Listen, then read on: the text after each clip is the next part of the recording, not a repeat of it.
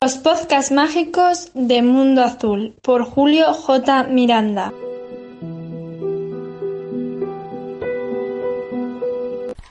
Muy buenas a todos y bienvenidos a los podcasts mágicos de Mundo Azul. En el programa de hoy abordaremos un tema extremadamente importante y muy interesante. Esta vez hablaremos de los múltiples relatos que existen de ángeles encubiertos. Y sí, amigos, cuando hablo de ángeles encubiertos, no me refiero a una mediana forma de hablar o a un término figurado, no. Me estoy refiriendo a la forma literal de seres o extrañas personalidades que influyen en nuestra vida de una forma sutil pero extremadamente intensa, participando en circunstancias trascendentales con una clara intención benéfica. Creo que ya es hora, y los que me conocen lo saben, de derribar ciertos tabús que para los más incrédulos o escépticos resultan estereotipos absurdos de mentes poco científicas o supersticiosas.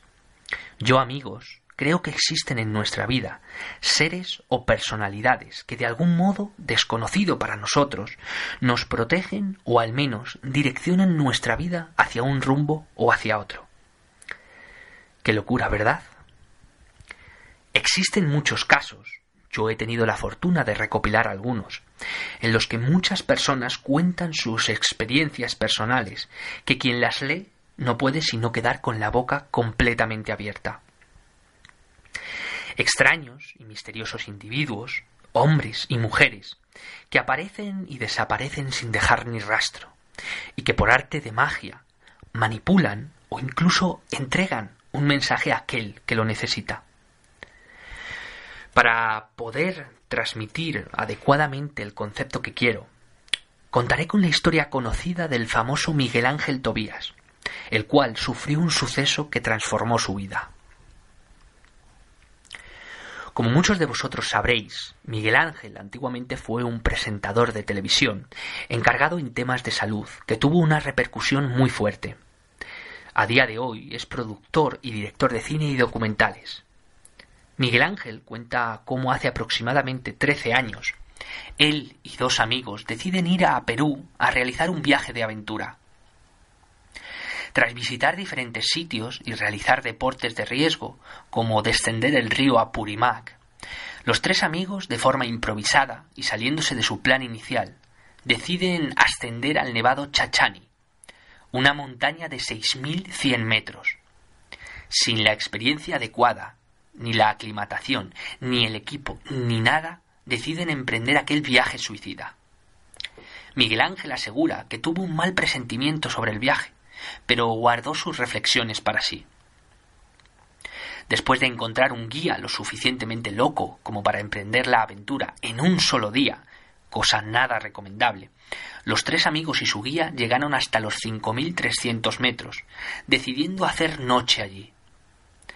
A eso de las siete de la tarde, con varios grados bajo cero, Miguel Ángel comienza a experimentar una fuerte taquicardia que va en aumento debido, como no, a la falta de aclimatación. Y extremadamente asustado, éste decide descender en solitario, desoyendo los consejos del guía. Sin la ropa adecuada, ni agua, ni sin saber a dónde ir, nuestro protagonista desciende y con él cada vez más la temperatura. Según sus palabras, la situación y el frío comenzaron a hacerle perder la noción del tiempo. Un minuto real resultaba para él como cuarenta o cincuenta minutos. Para no quedarse dormido en aquella situación, hizo ejercicios de todo tipo, pero a pesar de sus esfuerzos, finalmente cayó dormido en dos ocasiones. En la primera ocasión, Miguel Ángel aseguró que una mano lo despertó, y en la segunda, una voz que le decía Miguel Ángel, no estás solo. De no ser por esas dos ocasiones, el reportero asegura que habría muerto allí mismo congelado de frío.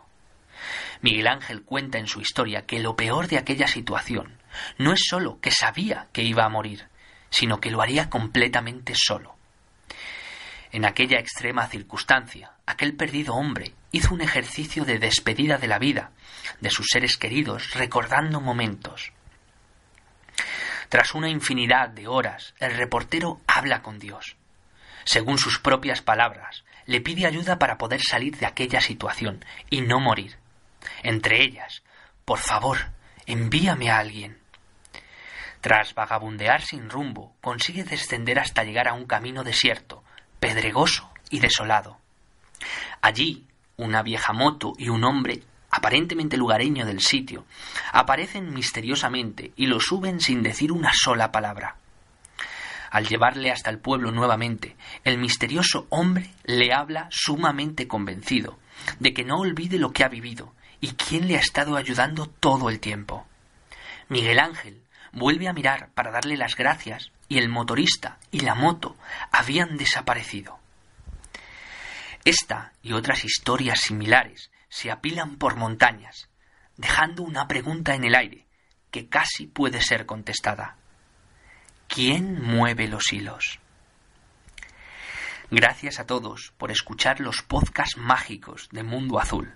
Recordar que podéis seguirme en mis redes sociales de Instagram y Facebook y en mi canal de YouTube de Mundo Azul.